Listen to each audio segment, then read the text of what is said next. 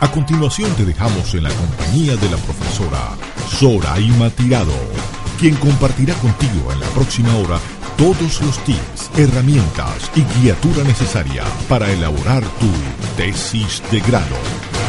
Saber que se puede, querer que se pueda, quitarse los miedos, sacarlos afuera, pintarse la cara. Hola, ¿qué tal? Bienvenidos. Buenas tardes.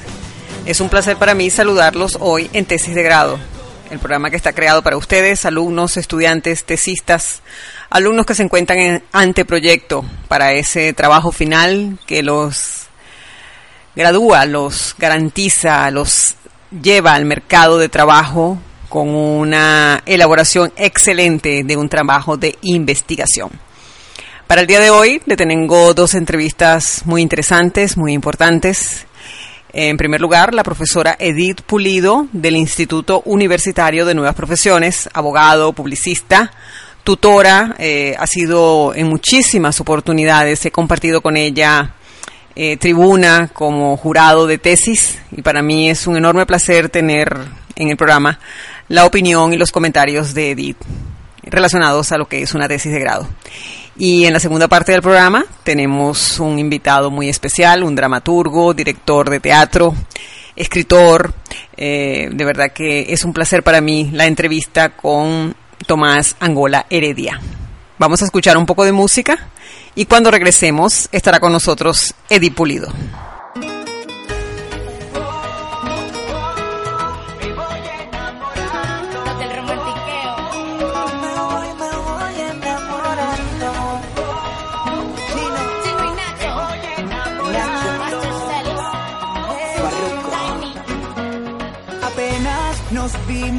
Sé que nos sentimos brutal y a mí me tiene mal. Que tú sonreías, seguro sabías lo que a los dos nos iba a pasar. Yo sé que tú también sientes lo mismo. Esta es mi forma de decirte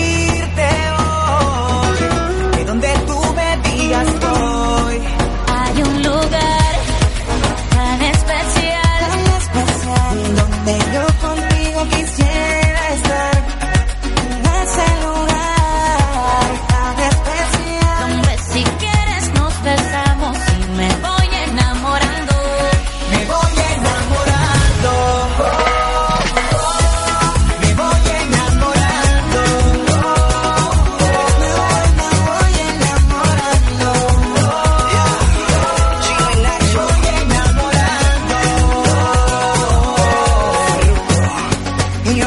escote en tu espalda o si será lo corto en tu espalda. Esas curvas que me que a mí me atrapan.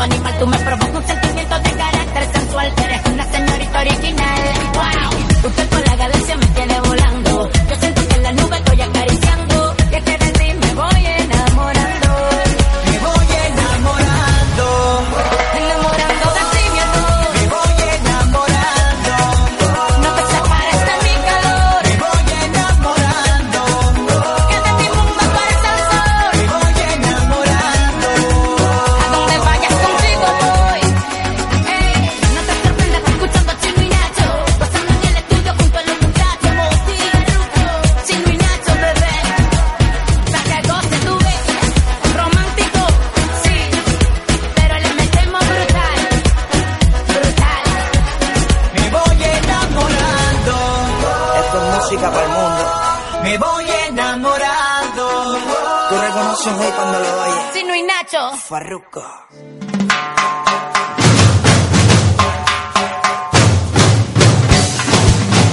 Como les dije al principio del programa, para mí es un placer tener una amiga, una colega, una gran compañera de trabajo de muchos años. Hemos compartido y hemos transitado por este mundo de las tesis y las presentaciones. Es la profesora Eri Pulido del Instituto Universitario de Nuevas Profesiones. Edi, para mí es un placer tenerte en tesis de grado. ¿Cómo estás? Hola, hola, querida profesora Zoraima. Edi, Eh, vamos a empezar por lo que nosotras como profesoras hemos visto en las presentaciones de las tesis. ¿Cuál ha sido tu percepción de lo que has visto últimamente en los trabajos de grado que han presentado los muchachos? Bueno, profesora, ha sido un privilegio de gran enriquecedora experiencia estar presente como jurado en innumerables trabajos que han desarrollado ideas novedosas, innovadoras en el desarrollo de campañas y productos y en servicios, tanto tradicionales como novedosos, controversiales, que rompen paradigmas y crean tendencias en el área de publicidad, comercio exterior y otros, profesora. ¿A qué crees tú que se deba la inspiración de los muchachos a realizar ese tipo de trabajos que a veces nos dejan eh, completamente mudos? Me he sorprendido muchas veces y, y- y quedo siempre este, sorprendiéndome la capacidad de adaptación y de humor de ese esfuerzo que mantiene el estudiante en su alto gentilicio venezolano, que será uno de los paradigmas para su futuro desarrollo. Eh, ¿Cuáles crees tú que sean los puntos o cuáles son los puntos de vista que tú tomas en cuenta a la hora de la presentación de los muchachos? ¿Qué es lo que tú buscas en una tesis de grado? ¿Qué, el primer capítulo que tú lees cuando te entregan el, el- el folleto de la tesis, ¿cuál es? Es importante saber cómo el joven pudo desarrollar, cómo investigó, cómo está totalmente aunado a ese esfuerzo que él tiene que hacer. Él va a aportar a esos temas, va a, estar dentro de las encrucijadas que se le puede presentar en esa toma de decisiones que él tiene que hacer para poder desarrollar su trabajo, sobre todo en sus momentos difíciles como trabajo final de su carrera. Nosotras hemos compartido innumerables tesis. Yo pienso que yo creo pienso que pasarán como de 150. De verdad que hemos preparado bastantes muchachos, los hemos visto con sus nervios, con su inquietud, con su estado de ansiedad. Han traído sus familiares a las presentaciones. De verdad que ha sido un trabajo grato este, compartir la mesa de jurado contigo. Quisiera que nos dijeras ¿Qué crees tú que inspira a los muchachos a presentarnos ese tipo de, de calidad de trabajo que muy a pesar de todo, que se dude, que tenemos problemas, que hay vicisitudes, que los materiales están caros para ellos, pero qué crees tú que los inspiran a ellos aparte de, claro, obtener el título y ser un profesional? Como jóvenes, como estudiantes, como jóvenes, quieren y rompen los paradigmas y las tendencias nuevas en la publicidad, que son bastantes. Ellos hacen un gran esfuerzo, se adaptan y tienen humor y tienen un esfuerzo muy grande para mantener el gentilicio venezolano y para ese futuro profesional. Para mí es enorgullecedor, pues, enorgullece mucho participar también con los colegas, los cuales aportaron sus puntos de vista en los diferentes trabajos de grado, favorables, no desfavorables, difíciles, pero allí nosotros siempre compartiendo y sacando adelante ese profesional y poner en alto tanto la universidad, tanto el instituto, como el mismo estudiante. Muchas gracias por estar conmigo en tesis de grado, Edith. Tu, tu testimonio inspira cada día más a los muchachos a realizar trabajos de calidad y a los profesores a seguirnos esforzando, a seguir dándoles las herramientas, aupándolos, animándolos, guiándolos para que realicen una buena investigación y presenten el día que les toque una gran tesis de grado. Gracias por estar conmigo aquí en el programa. Gracias a ti, profesora Soraima. Un placer.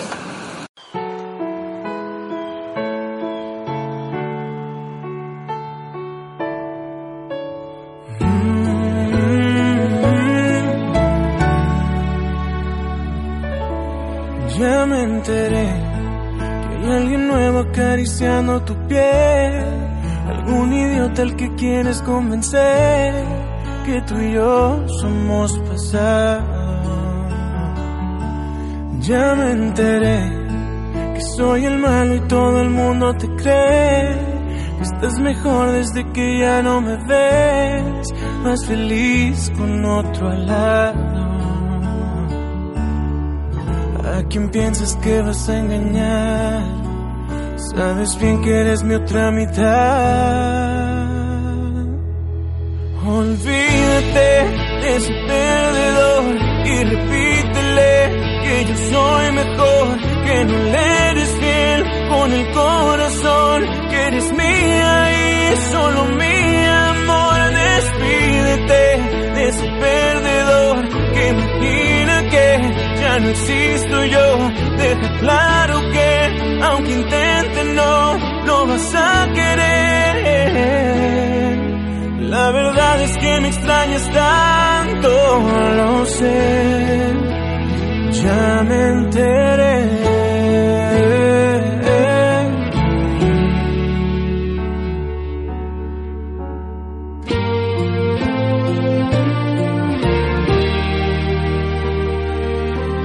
Regresarás, estoy seguro de que regresarás.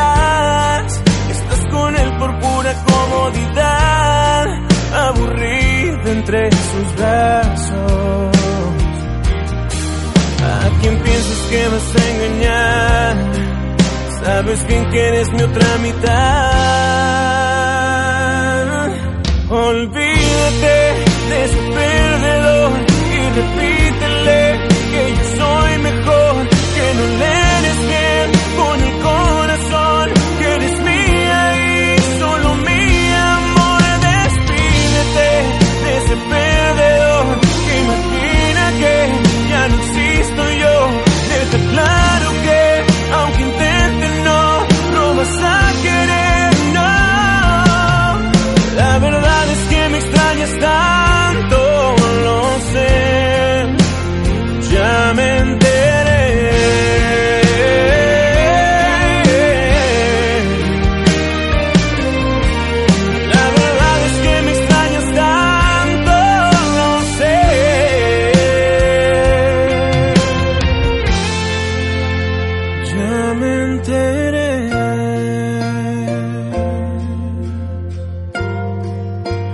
Ya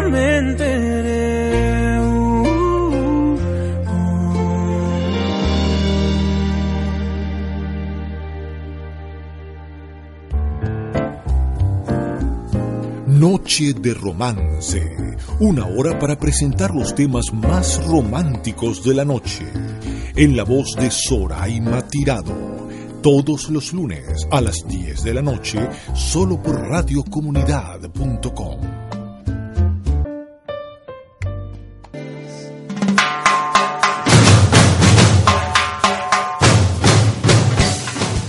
Y como les mencioné al inicio del programa, eh, está conmigo hoy para una entrevista un tanto agradable y, e informativa el director de teatro, eh, periodista, egresado de la Universidad Católica Andrés Bello, dramaturgo, poeta, narrador, una persona interesantísima.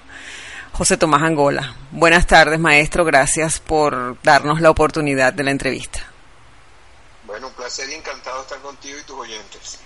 Eh, vamos a hablar de... En realidad lo que quise eh, por- al hacerle la invitación al programa es que me llamó muchísimo la atención un tweet que vi de usted, en- porque soy seguidora de su cuenta, donde usted quedó fascinado el día primero de noviembre porque compartió con los alumnos de la Universidad Metropolitana en un encuentro de lenguaje y literatura. Y dice usted que usted aprendió mucho de ese encuentro con los alumnos y está convencido de que el país tiene salvación y destino, que tenemos que seguir intentándolo. Eso me llamó la atención y cuando lo leí dije, voy a tratar de contactarlo para tenerlo en tesis de grado. Quisiera que nos contara esa experiencia que tuvo con los alumnos y qué pudo percibir de ellos y de ese encuentro que tuvo con ellos ese día. Bueno, eso fue una invitación muy gentil que me hizo la profesora Ofelia Bella, eh, que es la que da esa materia en estudio, creo que estudios liberales en la, la Universidad Metropolitana. Habitualmente invitan a, gente de las artes, escritores. En el caso específico de ella, estaba buscando explorar un poco el tema de el, el- el lenguaje y su capacidad creadora, pero además vinculada con, con el tema de la realidad y cómo podía a a través de la literatura eh, comprenderse un poco lo que nos pasaba y la letra y la palabra específicamente como funcional, como, como elemento funcional del, del, día a día y de la manera de, de comunicar. Y me llamó muchísimo la atención porque yo llegué sin mayor expectativa ni conocimiento de los muchachos, no sabían qué, qué, curso era, qué edades tenían, etcétera. E inmediatamente hicimos muy buena química y eso, eso genera una, una suerte de ese rapport, suena, genera siempre mucha confianza tanto en ellos como en mí. Y, y, la charla que duró aproximadamente una hora se convirtió en algo profundamente simpático, inteligente, los muchachos participaban, este, utilizamos muchísimos ejemplos de lo que se, hoy, hoy en día se utiliza de las nuevas tecnologías, de las redes sociales, del manejo del lenguaje, pero además comprendimos que a través del lenguaje forjaba el mundo, se construye el mundo. Las cosas existen cuando se nombran Cierto. cuando se mencionan. Cierto. Entonces, ese, ese, ese evento para ellos fue también muy esclarecedor, pero además, además lo que para mí fue especialmente interesante fue descubrir un, grupo de muchachos, de jóvenes, hombres, mujeres, con una enorme eh, esperanza y fe y con ganas de seguir trabajando uno que ya tiene cierta edad y ha vivido tanto quisiera pensar que, que, esa esperanza es el motor real para que todos podamos salir de esta situación. A veces uno se cansa, se desanima, siente que lo que vivió en otra época fue mucho mejor y no se va a poder recuperar de ese, de ese pasado eh, melancólico que lo rodea. Sí, sí. Lo, que, lo, que uno ve no va a poder restablecerse, pero esa fuerza de esa juventud que sigue apostando en el país, que sigue creyendo y estando ahí una frase muy, muy hermosa, recuerdo, que decía, el árbol sigue creciendo sin importarle cómo está el cielo. Exactamente. yo, creo que esa es la gran enseñanza y ese, eso, eso, eso me salvó mi día. No, sí, compartir con los alumnos es, es, uno de los premios más grandes que debemos tener los profesores. Y hoy en día hay algo muy importante que no sé si usted se dio cuenta, hay ganas de aprender.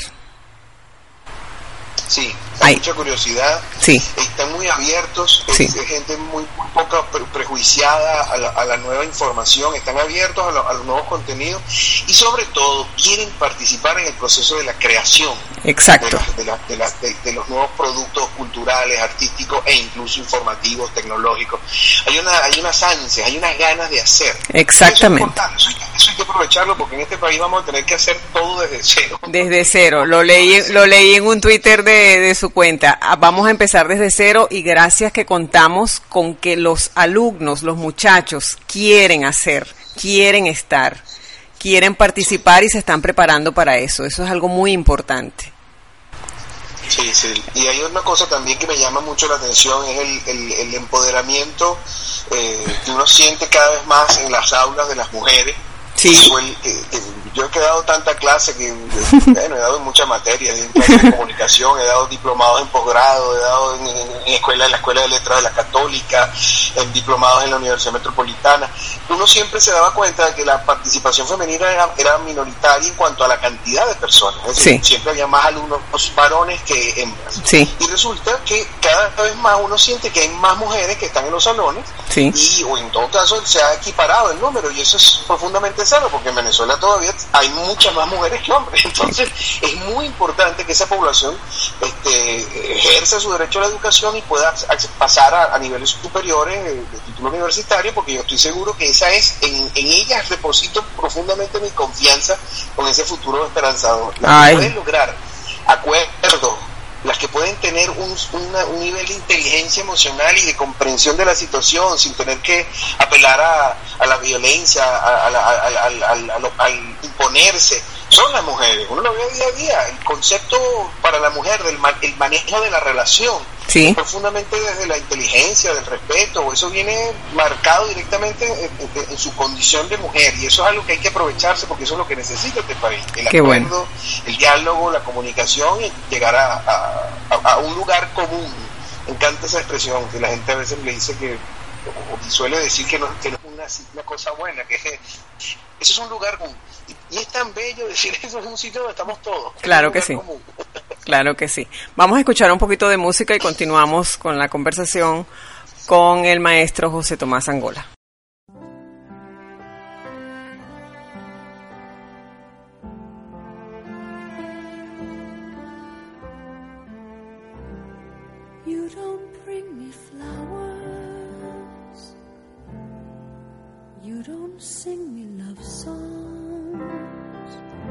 Hardly talk to me anymore. When I come through the door at the end of the day. I remember when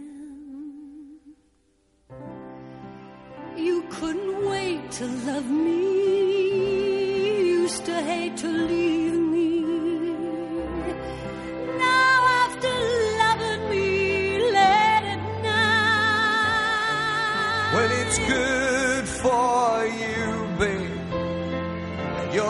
you're alright. well you just roll over and turn out the lights, and you don't bring me flowers anymore.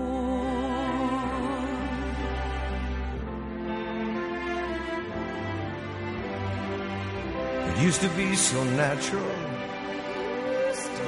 Talk about forever. But used to be's don't count anymore. They just lay on the floor till we sweep them away. Baby, I remember all the things you taught me. I learned how to laugh and I learned how to cry. Well,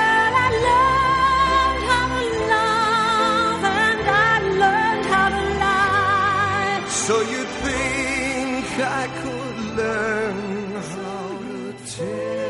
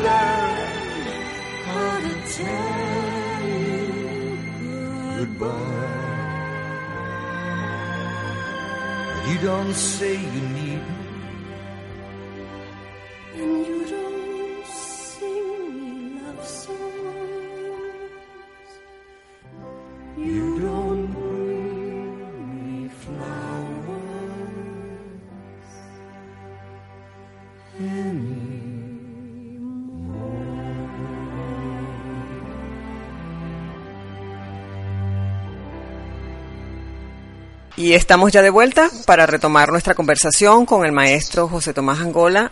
Em, maestro, vamos a hablar de tesis de grado. ¿Cuántas tesis de grado ha manejado en su vida de profesor universitario? Innumerables. La primera fue la, primera fue la mía. ¿De qué la hizo? Cuéntenos, cuéntenos a ver, ¿de qué la hizo? ¿Cuál fue el tema? Uy, yo en esa época, estoy hablando de la época pretérita, no existe ni el celular ni las computadoras. Exacto. Se puede imaginar. Entonces, sí se trabajaba las tesis, a, a- a- por lo menos había máquinas eléctricas, pero se escribían a máquina. Ay, Y horrible. en esa época ya yo, ya yo, yo desde muy joven empecé a trabajar estando en la universidad. No, no era habitual, pero por situaciones de, de vida, yo desde muy joven eh, tuve que trabajar. Sí. Y en esa época participaba como asistente de información institucional de un, uno de nuestros grandes escritores, que es el doctor Gustavo Díaz Solís, que se desempeñaba como presidente del CELAR. Ok. Estoy hablando del año 87. 7, 88, exactamente. por, a- por ahí. Y entonces, bueno, yo era un muchacho y, y don Gustavo era el presidente, yo, fungi- yo fungía de asistente de él y eh, estaba muy en coordinación con la, la- la- el departamento de promoción cultural que dirigía Félix Ayueva, que también era una persona muy joven en ese momento, y venía con la idea de hacer, de hacer cosas de mucha música en, en el CELAR, que estaba recién inaugurado. El CELAR, como digo, la, la fundación tenía mucho tiempo, pero era- estaba recién llegando a las instalaciones de Altamira, todavía incluso el edificio no estaba terminado.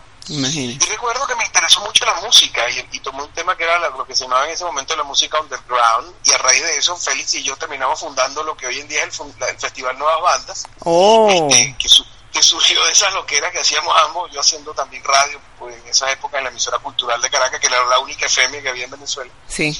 y él desde su tribuna en el CELAR.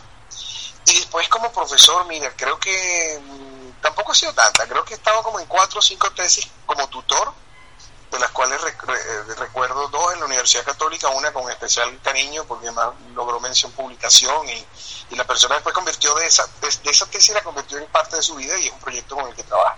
Sí. Y, y, y la otra persona se- también me- fue, una, fue una tesis ya en, en, en, en- en- en otras áreas diferentes a la comunicación social, Sí. específicamente en literatura, y que también tienen muchos, muchos, que muchos recuerdos positivos y, y, y- y que me, al final uno siempre termina, yo también lo digo, siempre termina uno aprendiendo más que la persona que estaba tutoreando, porque uno se obliga a repasar textos que a lo mejor ya, había leído pero había olvidado, Sí. revisar, corregir, cuando uno hace un ejercicio crítico de lectura, Sí. uno termina fijándose en cosas que, que a lo mejor antes pasaba por arriba. Eso también es una cosa muy sana y hace que la persona que participa como tutor también tenga esa oportunidad.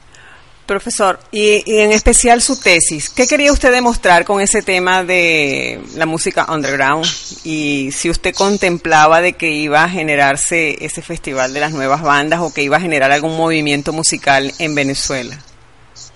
Bueno, justamente en ese momento, Sí. estoy hablando, estoy hablando, mi tesis es del 88, Sí. estoy hablando justamente de, de una, una Venezuela que mm, en donde las cosas extrañas dentro de la música de los jóvenes, la música juvenil, el rock, el pop, eh, venían sobre todo muy, muy imbuidas del- de, movimientos contestatarios, era el punk, el post-punk, era el, el, el techno, Sí. y había, había grupos como Sentimiento Muerto, como Uh, Zapato 3, Dios. eran grupos que tenían una, una, una lírica muy fuerte y Sí. no era simplemente música por hacer música, sino querían decir cosas, sobre todo Sí. Sentimiento Muerto, recuerdo. Y tenían Entonces, una en ese presencia universitaria muy importante. Sí, cómo no. Y Entonces, pero se hablaba de esa época de la música underground porque la otra música era, bueno, la música comercial, la que se veía en la radio, y Lanchester, Frank Sí. Quintero, esas cosas, y, y- y- y contrastaba con lo que estaban tratando de decir los jóvenes. Y, y mi tesis lo que hizo fue tratar de hacerlos visibles, Sí. visibilizar una, una situación aparentemente desconocida para el mundo académico, lo era, porque también era muy temprano esa, esa, esa, esa situación. Eso fue un movimiento que creció en los años 90, pero en el comienzo era muy, muy, muy ignorado Sí. y a veces aparecía algo en prensa, pero creo que la tesis logró en todo caso ponerles una, una lupa y mirar un poco lo que estaba ocurriendo en ese momento.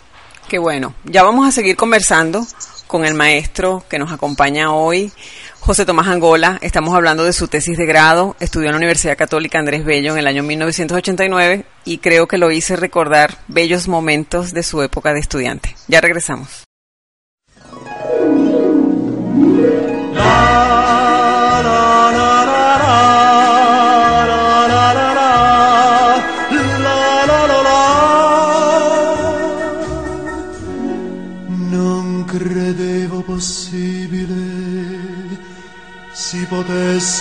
be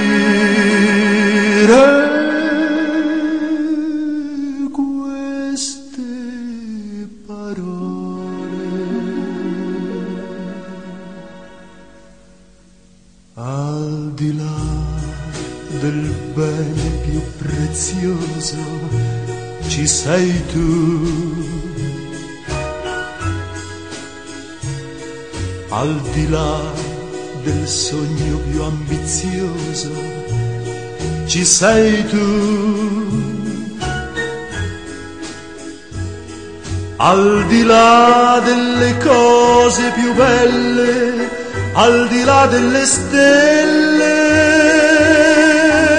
ci sei tu. Al di là, ci sei tu per me, per me, soltanto per me. Al di là del mare più profondo, ci sei tu. Al di là dei limiti del mondo, ci sei tu. Al di là della volta infinita, al di là della vita, ci sei tu.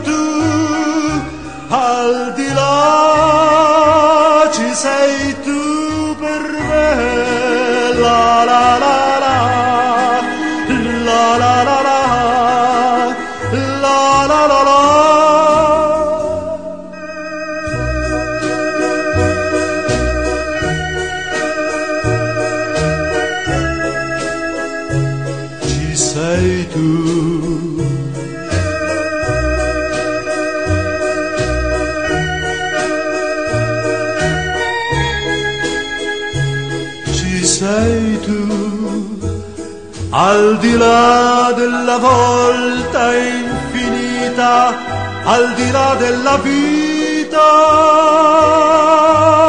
ci sei tu, al di là, ci sei tu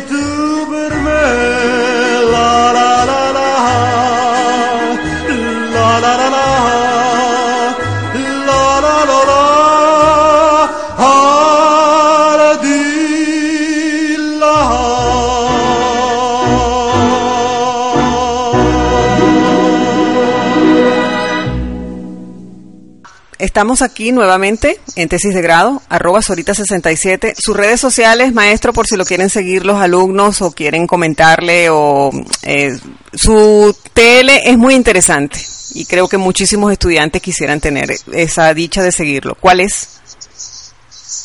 Es arroba JT Angoleredia, todo pegado, que son mis dos apellidos. Ese Sí. es la- la- mi, mi Twitter. Sí. Perfecto. JT Angola Heredia. No tengo Instagram, eh, soy de los que me, me niego al uso del selfie y todavía, a pesar de- de- de- del manejo de la tecnología, la imagen fotográfica todavía se me queda rezagada. Soy, soy- soy de los textuales, necesito escribir. Nos pasa a todos.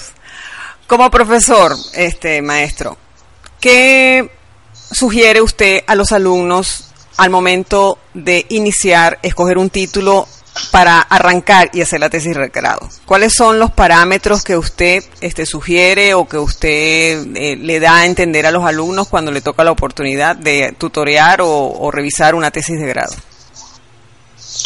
Yo tengo una, una dinámica que siempre suele ocurrir en las primeras clases, Sí. la primera clase de toda, toda cátedra que dé. Es que entro con una, con una, deponiendo una bandera, Sí. una bandera que siempre me pareció muy antipática, que era la bandera del, del, del miedo a la nota.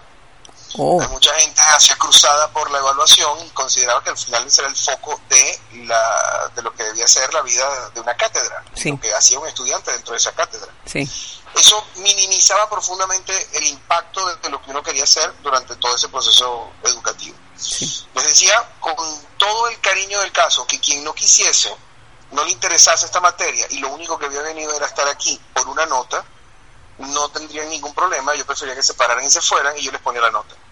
Oh, Pero les retaba a que se quedaran algunas clases y pudieran tratar de entender lo que, que- lo que queríamos hacer aquí, que era un acto de descubrir. Yo no hablaba de, de aprendizaje, hablaba de descubrimiento, sí, porque en ese proceso yo tampoco me sentía tan, con tanta información que darles, sí, sino que entre ambos pudiésemos descubrir cosas que a veces sabíamos que existían pero no habíamos explorado. Creo que la misión de un maestro y de un profesor es estimular la curiosidad, impulsar el, el- el ansia de querer aprender y reconocer nuevas cosas. De acuerdo. el- la, la búsqueda de lo, de lo nuevo. Perfecto. Y en materias como las que uno da, que son del mundo humanístico, donde no existen verdades, Sí, a veces incluso en mu- muchas, muchos, muchos exámenes solía hacer evaluaciones en- con colectivas, en Claro. donde se levantaba alguien y le- le- leíamos algo de- de- del examen de tal persona y entonces conveníamos entre todos qué, qué nos, qué nos parecía lo que había dicho. está bien. Y los mismos muchachos de alguna manera empezaron a hacer un ejercicio de autodeterminación de información y tenían que tener algún tipo de conocimiento para poder no ponerle nota, pero sí por lo menos hacer juicios críticos sobre lo que hacían sus otros compañeros. Sí, Al final, y eso creo que me ha dado una, una enorme, un enorme regocijo y me da una, una satisfacción gigantesca, que es lo único que uno obtiene en el mundo académico como profesor en Venezuela. porque es muy- exactamente. muy, muy difícil vivir de eso. Lo, Sí. que hacen trabajo profesoral en Venezuela lo hacen por mística, por amor a lo que hacen, por, por, por la obligación moral, ética que tienen ante eso, pero no para, que, para vivir de eso. Es realmente No. doloroso intentar hacerlo. Sí, Pero lo que, lo, lo- lo que recordaba y que me parecía eh, valiosísimo era que eh, en ese proceso de, de profesoral en que uno cultiva y genera nuevas expectativas en el mundo humanístico, el debate, el diálogo, la certeza de que no existe una única verdad, sí, también era una gran enseñanza que nos dábamos ellos y nosotros, los profesores y los alumnos.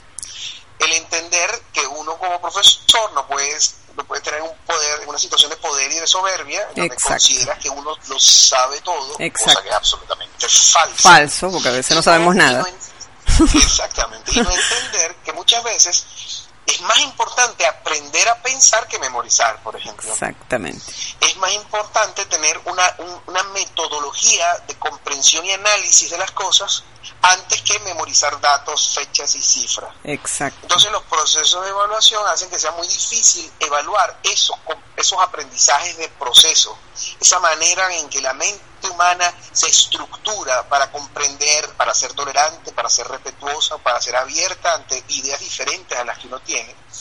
Y en esa comprensión es donde yo creo que se, se atornilla la felicidad. Entonces Claro. uno se da cuenta de la importante responsabilidad que tiene un salón de clase sea en el Exactamente. estatus que sea, en secundaria, en universitaria, posgrado, es hacer que la actitud de tu vida esté siempre determinada por una búsqueda incesante de algo que contraste, que te permita dialogar, que te permita ampliarte, Sí. que te permita conocerte, y en ese proceso todo lo nuevo siempre es bueno. Estoy totalmente de acuerdo con es- usted. Ese es el camino a la felicidad. Estoy totalmente de nunca se acuerdo. con usted. alcanza. La felicidad es caminarla y hacia ella, no llegar a ella. Entonces creo que Exactamente. ese es el, ese es el eterno, el eterno aprendizaje que debe ser inculcado y no sé si realmente ocurra. Tengo muy buenos colegas alrededor mío, pero no sé si realmente sea lo mayoritario. Sí, no, bueno, ahí se consigue cada caso que de verdad a veces da, no sé si a usted le sucede, pero cuando uno es profesor y está estudiando y se consigue con profesores, al contrario de lo que usted acaba de describir, verdad que a uno le da tristeza. Me pasa a mí que ahorita estoy haciendo un posgrado y de verdad que a veces entra cada profesor que lo que da es es lástima, pues, por decir la palabra. Yo tuve una suerte, yo soy, yo, y me considero uno de los privilegiados y soy lo que he podido ser en la vida gracias a que tuve esa, esa enorme oportunidad Sí, de haber contado con quizás de, la mejor generación de hombres en, en muchas áreas y muchas disciplinas, porque fue muy raro. Fueron en diferentes áreas me tocó tener profesores de, de, de, por ejemplo, en el mundo del teatro tuve profesores como Marco Reyes Andrade, ok. Javier Vidal, Oh, tuve profesores eh, eh, del mundo de la poesía como Patricia Guzmán o Félix Guzmán. Imagínese. Tuve gente, por ejemplo, como Antonio Cova, Sí. que me dio sociología política. O sea, yo tuve la, o el padre Arruza, que me daba Uy, lógica. el padre ruso a mí me dio lógica cuando estudié en la católica. eminencia, gente que uno dice ahora que no los tiene, que decía, wow, pero qué gente tan maravillosa, y la tenía al lado. Sí, Y señor. fueron conmigo compartiendo salón y, y- y en la actitud y la posición del, del profesor. Sí. Y eso es algo que uno valora y ahora, ahora uno, uno recuerda con muchísimo cariño, y no solo en, en las etapas universitarias, historiadores como Miguel Hurtado Leño, Leña, que me sembró en, la- en el Colegio La Salle el- el- el- el- la estamina por la historia. Entonces, hay mucha gente que uno lo acompaña y uno no uno nunca tiene suficiente tiempo para agradecer lo que esa gente hizo en ese momento porque terminó construyendo, Sí, terminó porque edificando lo que uno no sabía qué hacer y ellos fueron construyéndolo aún. Exactamente. Profe, una pregunta. Ahora voy a, a invitar al director y actor teatral a que me hable del comportamiento en escena cuando uno está presentando una tesis de grado.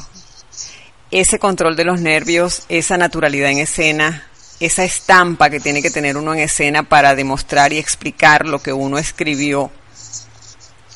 ¿Cuáles son esos, esos detalles importantes que usted toma en cuenta cuando está de jurado en una presentación de tesis? Bueno, me voy a poner del lado del, del que está en el estrado defendiendo una tesis, proponiendo una tesis. Ok, Lo primero que uno tiene que hacer, que es lo que le pasa a todo actor cuando entra a un escenario, es aceptar de que el, me- el miedo no es controlable. ok, Es decir, el miedo existe sí, y uno va a tener miedo. Todos los actores, hasta los grandes actores, cada vez que ponen un pie en el escenario y se van a enfrentar al público, están aterrados. sí, sí, sí, sí, Los cantantes sí, y cuya- cuyas voces son sus instrumentos, son los únicos músicos que no saben si su instrumento va a sonar cuando lo, lo pulsen. Ciertamente. Un trompetista sabe que algo cuando, cuando sople la trompeta algo le va a sonar. Sí. Bueno o malo le va a sonar. Pero a veces un cantante no tiene esa certeza de que cuando eh, eh, emita la primera nota va a salir de su garganta. Ciertamente. Entonces, eh, ese miedo con, con el que uno vive no es para luchar contra él, es una pérdida de tiempo que además es totalmente inútil porque no vas a poder eliminarlo. Sí, Hay que encauzarlo, hay que convertirlo en energía. Ok, Cuando comprendemos que el reconocernos débiles, reconocernos temerosos, no es un acto de, de postración o de humillación, sino en todo caso un acto de reconocimiento, de entender lo que somos. Eso nos da ánimo para poder saber cómo podemos movernos y hacia dónde tenemos que girarnos y cómo debemos hablar y cómo debemos movernos y cómo debemos sentirnos para lidiar con eso. Sí. Yo como profesor, siempre se los he dicho, me- en, en- en esos planos académicos me da mucha eh, me, me- me da mucha particular eh, eh, situación cómoda ver a gente exageradamente segura Ok. ¿Por qué? porque creo que porque creo que no hay no hay tal certeza ni hay tal seguridad El- el- aunque uno haya estudiado tanto y tenga muy convencido, esté muy convencido de los argumentos y tenga toda una investigación hecha y construida Sí. el exceso de seguridad habla más de soberbia que de ganas de aprender ¿No cree usted que sea actuación? No. es posible obviamente las Ok. personas más inseguras son las personas más seguras eso siempre se ha dicho Ah, cuando uno ve a alguien muy egocéntrico eh, y que pondera con aquel ego tan de- abierto y gigantesco, en el fondo uno sabe que es una persona que está con muchísimas angustias internas y no está seguro de nada. porque esa Sí. es su manera de contrastar y contratar de levantarse. Ok. Y también hay algo que uno tiene que entender. El, el, el que está enfrente de, de la persona que está defendiendo una tesis es otro ser humano que muchas veces, o al- por lo menos una vez, por esa misma situación. Así que no les extraña ni les, ni les es preocupante la persona que está nerviosa, que quizás camina de un lado a otro. Ese, ese espacio de humanidad a veces abre ventanas a la, a la, a la solidaridad. Sí. No, no, para el, no para que la gente, el jurado tenga lástima, no, sino para comprender el acto tan valeroso que implica el momento de defensa de una tesis, porque esta vez que estás poniendo en, en ese acto lo que has logrado durante cinco o seis años de estudio. Exactamente. Entonces hay una hay una sensación de creer que lo- el jurado, cuando muchas veces el jurado viene a compartir contigo esa angustia, viene a tratar de saber qué fue lo que aprendiste, qué es lo que sabes y qué es lo que has venido a contar. Entonces creo que más que seguridad en, la- en el acto de la, de la oratoria, creo que el tema es la seguridad y la certeza en lo que se quiere decir. Ya el cómo se dice dependerá de cada quien. Hay gente que tiene la voz más fuerte, hay gente que tiene la voz más suave, hay gente que le eh, habla más lento, hay gente que habla más rápido. Ese tipo de cosas son situaciones de, de cada quien, pues, y a fin de cuentas nadie tiene por qué estar estudiando para prepararse a cambiar la forma de ser, sino más bien para aprender o, o para demostrar lo que ha aprendido y, y enseñar lo que sabe. Y, esa, y eso es lo que uno está buscando siempre como jurado. Más allá de si habla bien o habla mal, más allá si tiene esa potencia que domine el auditorio o en todo caso está claro con las ideas. Y valga, por ejemplo, la, la comparación. Uno habla con Rafael Cadena, Sí. que es un- también un enorme profesor que tiene una historia gigantesca en la universidad como profesor, descontando su historia como poeta. Sí. Y uno no se puede imaginar cómo ese ser tan profundamente tranquilo, callado, eh, eh, que está todo el tiempo como en meditación, que habla muy bajito, Sí. cómo ese, ese personaje puede ser profesor y tiene una historia de- enorme como profesor. Entonces te das cuenta que a veces las maneras no lo son todo, es lo que subyace, es como un iceberg, pues. Lo que, lo que está arriba no es necesariamente lo que está abajo. Exactamente. Entonces, hay, hay, que, hay, que, hay que primero comprender eso. No se va a poder eliminar el miedo. Hay que vivir con el miedo. Pero hay que tratar de estar claro en lo que se quiere decir, en lo que estás tratando de decir. Después el cómo vendrá solo. Muchísimas gracias por esta entrevista que nos ha dado para tesis de grado. Ha sido un inmenso placer haberlo tenido en el programa. No, encantadísimo. Bueno, y de verdad un cariñoso saludo a ti a todos tus oyentes. Y bueno, espero que estas pequeñas palabras sirvan de algo. Que sigan los éxitos. Muchísimas gracias, maestro. Gracias. Hasta luego.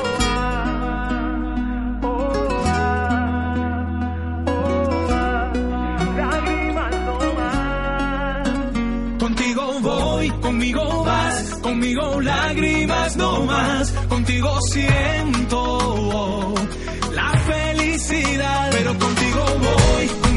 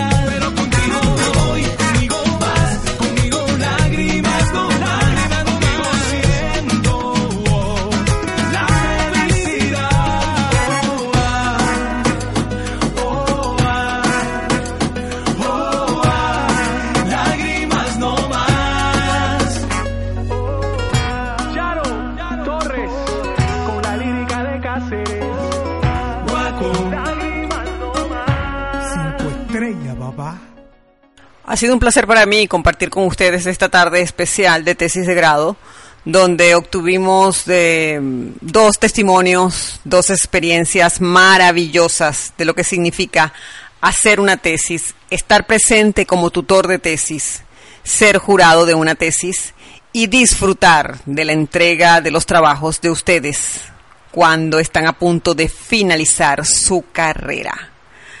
No me queda otra más que despedirme hasta el sábado que viene, recordándoles lo que siempre les he dicho a lo largo de estas transmisiones. La tesis de grado es un trabajo sencillo, un trabajo que merece constancia, dedicación, tiempo y merece el enamoramiento de parte del alumno del tema que él ha escogido. La tesis de grado es sencilla, lo complicado lo pones tú. Los espero el próximo sábado en una nueva edición para disfrutar, saber y conocer todos los pormenores relacionados a una buena presentación de una gran tesis de grado. Feliz sábado para todos. Nos despedimos de ustedes por el día de hoy. La invitación es para el próximo sábado a las 3 de la tarde para que la profesora Soraima Tirado te siga guiando en la elaboración de tu tesis de grado.